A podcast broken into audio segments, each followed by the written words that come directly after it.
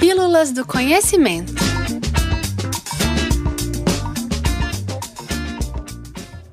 A influência do tupi na língua portuguesa falada no Brasil.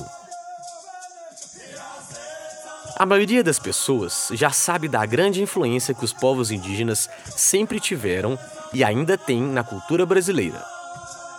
Nos costumes, nas comidas, nas músicas e em tantas outras coisas que seria possível ficar aqui falando por muito tempo. O que muita gente acaba não sabendo é do grau de influência das línguas indígenas na língua portuguesa falada aqui no Brasil.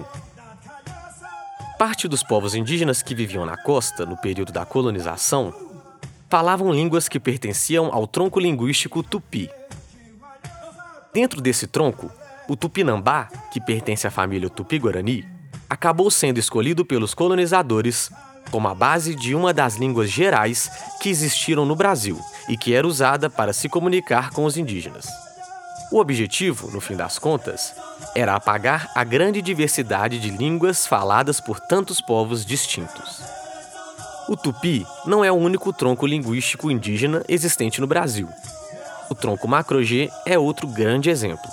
Nele estão as famílias linguísticas Krenak, Guató, G, Carajá, Machacali e muitas outras.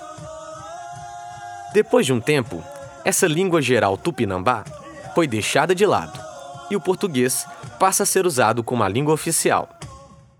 Mas nesse ponto, a influência já era grande demais para ser apagada. Essas marcas são observadas no léxico e nos nomes, como nas toponímias, que são os nomes de lugares geográficos.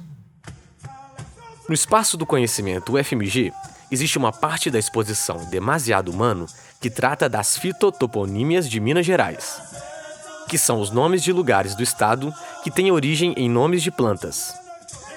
Entre esses nomes, é possível encontrar uma atmosfera interessante de palavras de origem indígenas que dão nomes a lugares, como por exemplo Ipê, que significa casca de árvore, Buriti, que significa árvore alta, ou até mesmo capão, que se refere a uma porção de mata. Além dessas, existem diversas outras palavras da língua portuguesa falada no Brasil que têm origem no tupi. Escuta só alguns exemplos. Paçoca significa coisa pilada, alimento que se prepara no pilão. Jacaré, o que olha de banda. Sabiá, o pintado. Caatinga, o mato ralo. Piranha, peixe diabo. Itaúna, pedra preta. Maracanã, papagaios juntos. E muito mais.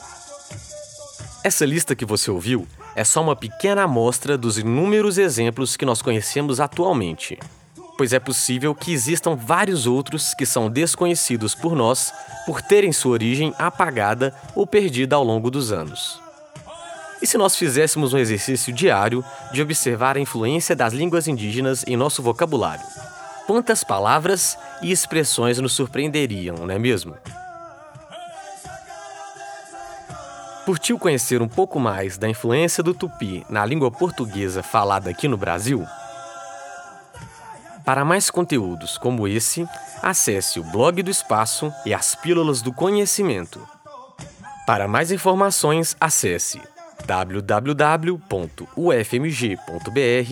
barra Espaço do Conhecimento sem cedilha.